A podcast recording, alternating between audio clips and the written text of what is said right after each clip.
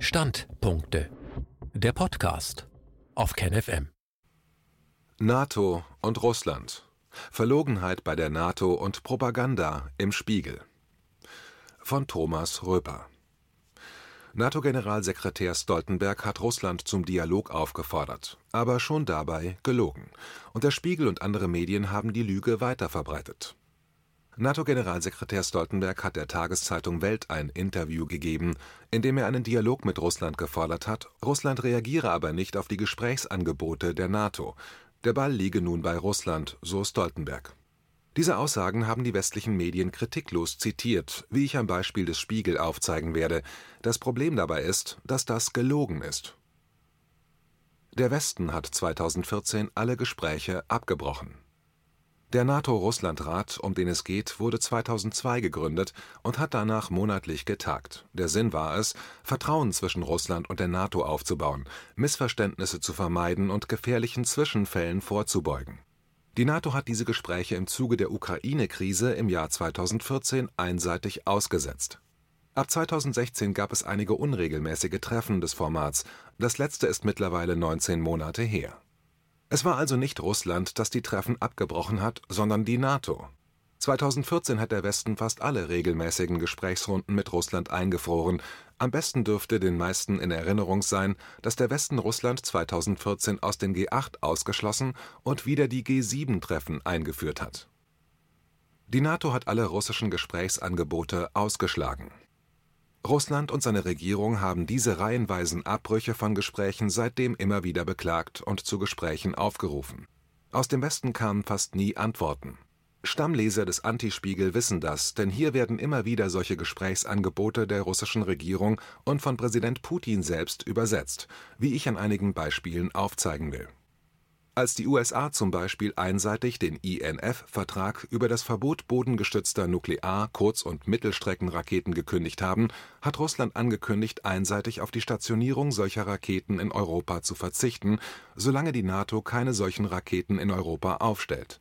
Das hat die NATO abgelehnt als Putin vorgeschlagen hat, dass Russland und USA ihre Atomraketen aus Europa abziehen sollten, haben die USA mit der Drohung der Stationierung weiterer Atomraketen in Europa reagiert, und die Bundesregierung hat die Presse und damit die deutsche Öffentlichkeit bei dem Thema angelogen. Die Details finden Sie über den im Schriftartikel verlinkten Beitrag.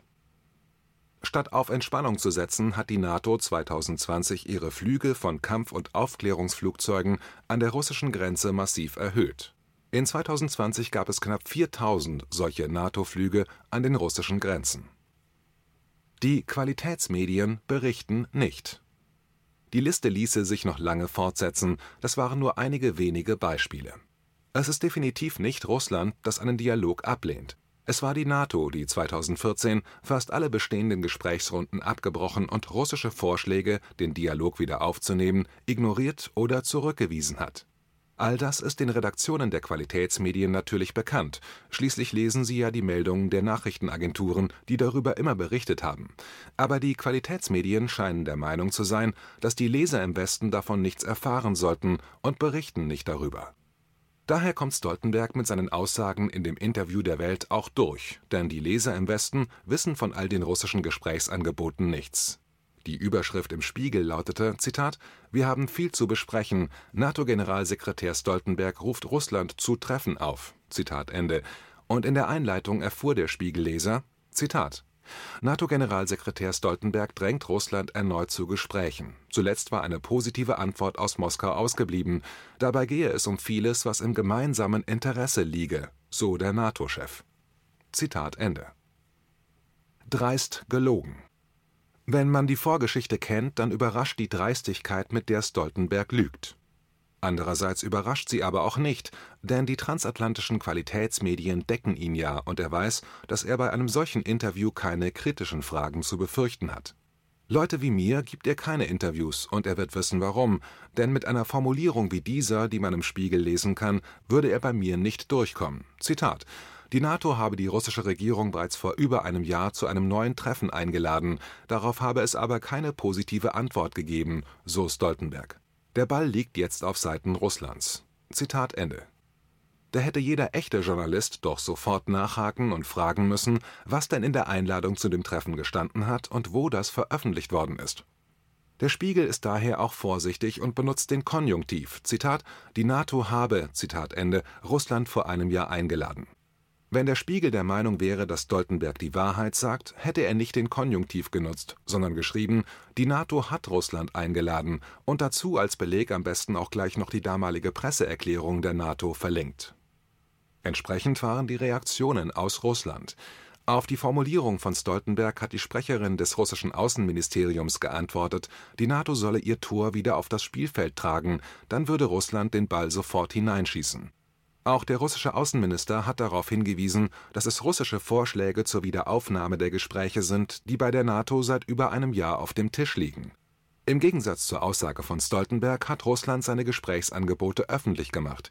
Jeder kann sie auf der Seite des russischen Außenministeriums finden, und über viele habe ich berichtet.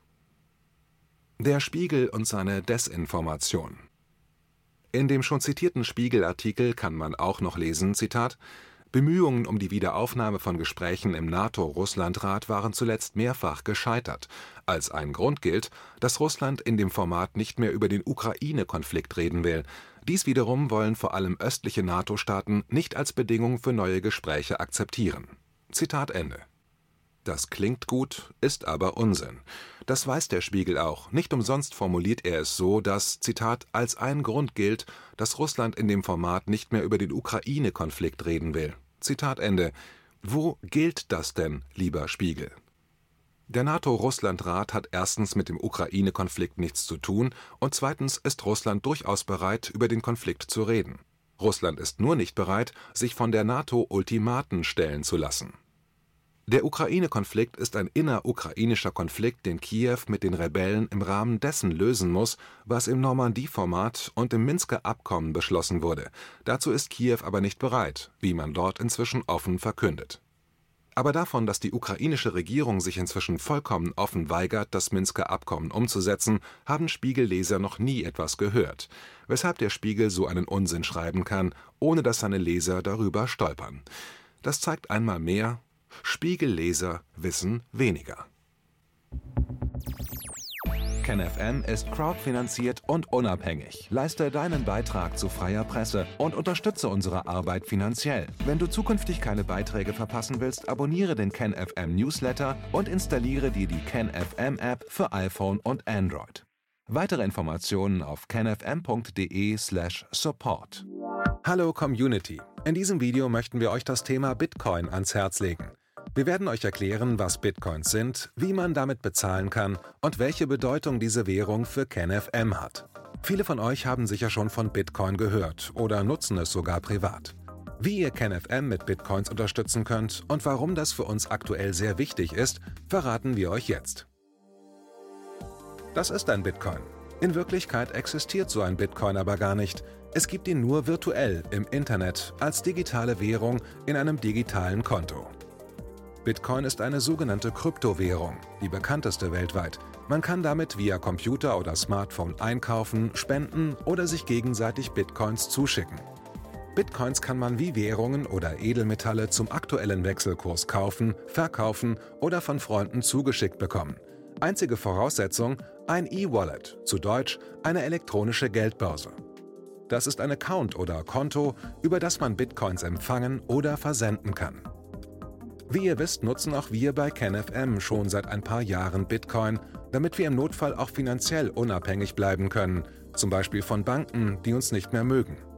Da viele Banken mit unserer Berichterstattung nicht einverstanden sind und nicht im Zusammenhang mit KenFM genannt werden möchten, kam es in den letzten Monaten so weit, dass uns gar keine Bank mehr mag.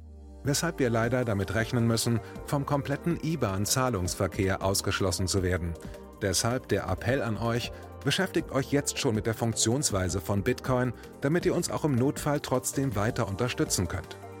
Alles, was ihr dafür tun müsst, ist, eure bisherige Unterstützung in Euro einfach in Bitcoin an uns zu senden. Dazu legt ihr einfach eine kostenlose E-Wallet an, wandelt einen Betrag eurer Wahl in Bitcoin um und sendet uns diesen an unseren Bitcoin-Account. Den Link findet ihr unter jedem unserer Beiträge sowie unter diesem Video. Alternativ dazu könnt ihr aber auch diesen QR-Code mit eurem Smartphone scannen. Übrigens, eine detaillierte Schritt-für-Schritt-Anleitung haben wir zum Nachlesen für euch schon einmal vorbereitet. Ihr findet sie auf canfm.de/bitcoin. Ob Bitcoin oder Kryptowährungen wirklich die Zukunft des Geldes sind, wissen wir nicht.